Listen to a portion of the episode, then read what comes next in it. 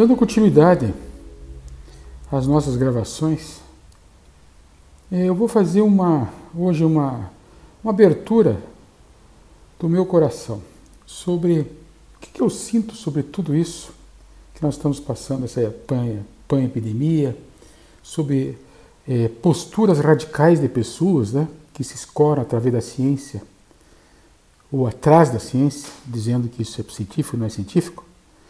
Vamos ver o que é de bom senso, porque eu estou na linha de frente, gente, vocês não sabem. Desde que começou a pandemia, eu não larguei o consultório. Eu acompanhei item por item. Eu sei exatamente onde é que nós estamos indo e onde é que nós viemos. E eu senti isso em cada paciente, em cada grupo é, de processo evolutivo dentro dessa doença, tá? Bom, Aí o que acontece? Perguntaram para mim, pô, você podia se manifestar sobre as medicações? Olha, gente, eu não vou falar nem com especialista disso, daquilo, porque sei disso, sei daquilo tal. Eu vou falar como gente, como ser humano, como médico. O que, que eu acho? Eu acho que se fosse há dois anos atrás, a azitromicina eu não usaria ninguém que não tivesse sífilis. Uau! É, doenças venéreas, sabe?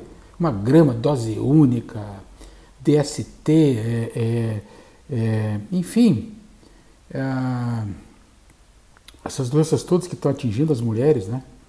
Bom, aí de repente você fala, tá bom, e a, e a, e a questão do Texane lá, que é o, o anti-hemorrágico? Ah, eu faria em todo paciente que teve trombose, né? Pô, a trombose, como é? Tem que ter trombose para fazer, né? Porque ele é anti-hemorrágico, ele é trombo evita, evita as tromboses nas pessoas, principalmente nos velhinhos, né? Tá.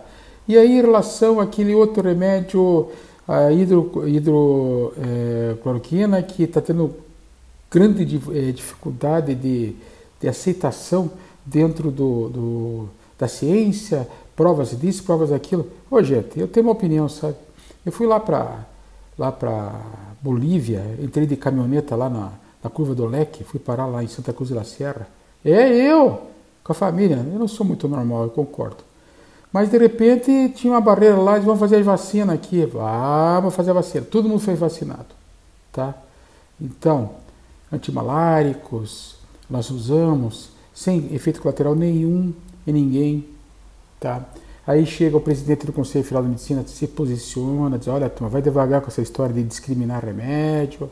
Tá? Então, tem esse enfoque. Dentro da medicina, Existe um grupo que é totalmente contra, contra né? Até teve uma paciente minha que levantou uma polêmica com outra paciente, brigando, discutindo para ivermectina, porque rompe as células do fígado e brigou com a mulher, brigou. Quer dizer, na verdade, a questão não são os medicamentos, são a bandeira que a pessoa tem dentro dela para a relação com o poder, com o próximo, com o mundo e com a comunidade. Né? É, e aí o que acaba acontecendo é isso, essa polêmica toda leva a gente até no consultório, miasmaticamente, no contágio desse tipo de, de relação, a ficar meio que assim, pô, será que é? Será que não é? Então eu posto no meu grupo, né, o grupo de informativo médico, tudo o que vem. E as pessoas não entendem. Favor, contra, muito pelo contrário. Para o quê? Para vocês verem que vocês têm que ter opinião. Mas opinião sempre, gente, vai acabar lá no bom senso. Tá? Por quê? É a experiência própria. A experiência que diz no pensamento yogi, yogi, yogin, tá? que a gente desenvolve fazendo sadhanas, fazendo asanas, pranayamas, enfim, toda essa tecnologia dentro que eu chamo da medicina indiana. Né? Tá? O que, que é de bom senso? De bom senso é chegar para você e dizer assim, não vai vacinar.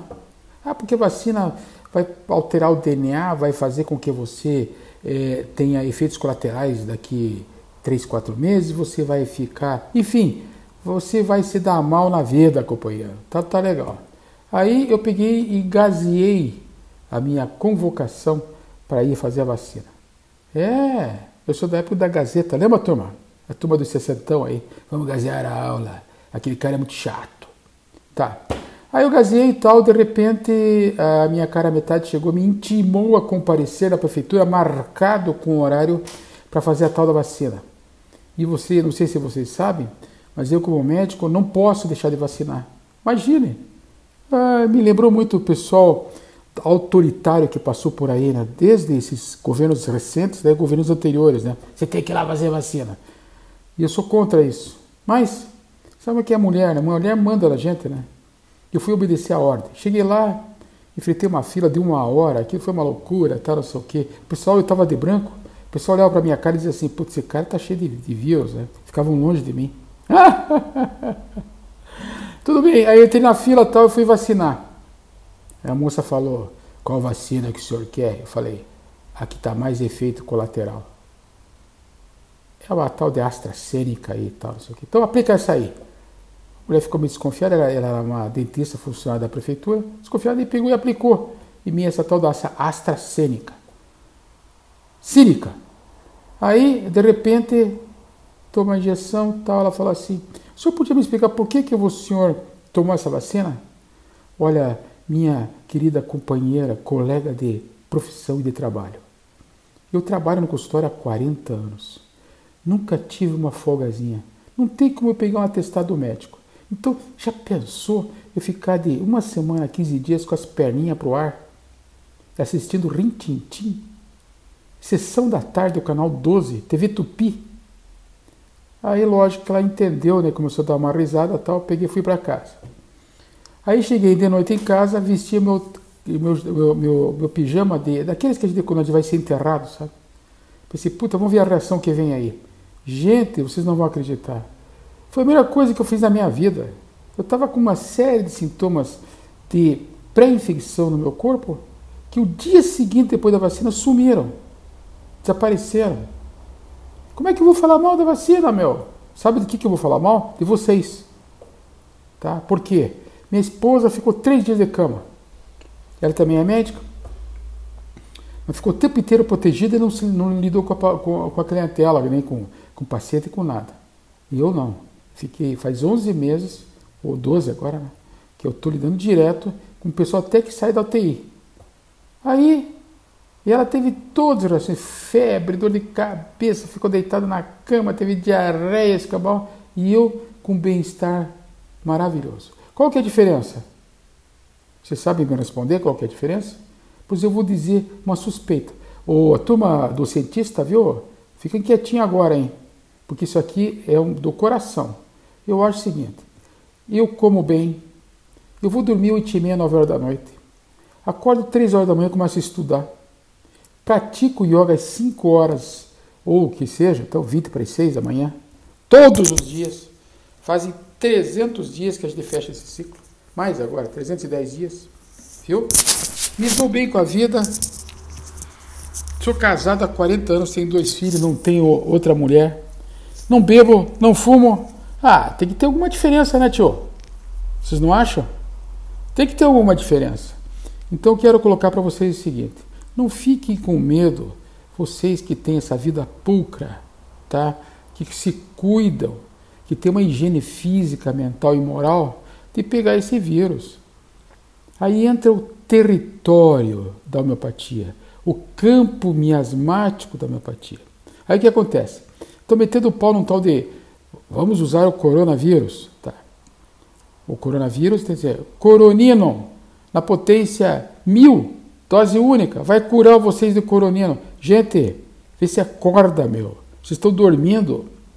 Se o teu corpo não estiver preparado através do teu abdômen, que a gente chama isso de asanas, e da respiração, chamada de pranayama, não vai adiantar nada. E ainda o colega vai chegar e dizer assim: não, mas o meu remédio funciona, a homeopatia funciona.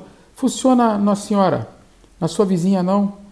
Funciona no seu filho, primogênito, primogênito, no outro vizinho, no outro filho não. Por quê? São diferenças epigenéticas uma em relação à outra. Então, por favor, vamos começar a usar o bom senso e parar com a discriminação dos hábitos, tá? Eu vou dar um conselho para vocês que não têm uma vidazinha muito regular. É aquela turma que pede comida por telefone, sabe? Que acha que encher a cara é normal, viu? Que ficar sempre pegando os outros é normal. Vibração energética. Vou dar um conselho para vocês. Melhor ir lá fazer a vacina e tomar o protocolo. Tá. E daí o protocolo, doutor? O que, que tem o protocolo? Então eu vou falar para vocês. A azitromicina faz insuficiência renal. A hidroclorotiazida faz arritmias cardíacas.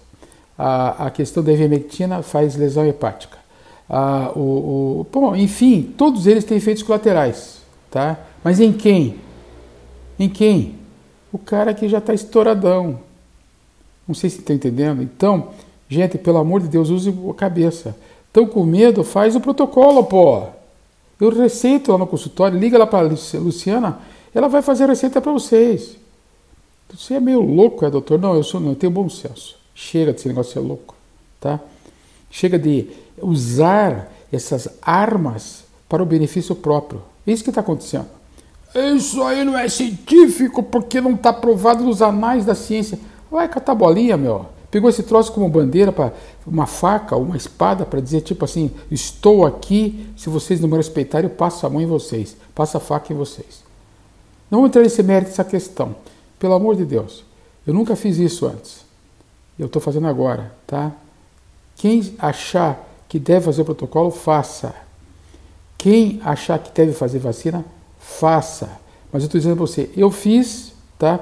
E eu ainda não senti necessidade de fazer o protocolo. Porque o meu exame lá no consultório, ele tem sempre com ausência de neutrófilos. E eu estou muito bem. A minha secretária também. Aí te faz nossos soros endovenosos profiláticos. Eu não sei se é isso ou é não isso. O fato que temos acompanhado, ela está bem, eu estou bem e nós somos o pessoal de frente de batalha. A enfermeira também que pega a veia também está. Então, imagine que rara exceção, né? Dentro desse universo de gente doente, né? Está todo mundo doente, todo mundo com medo de pegar a doença. Então, que sirva de alerta a vocês. Essa, esse coronavírus não vai parar. Por quê? Porque as pessoas estão miasmaticamente doentes. Elas tinham que mudar os hábitos de vida para poder se preparar para se defender contra esse bicho. Muito obrigado pela paciência. Meu nome é Paul Robert Jacobi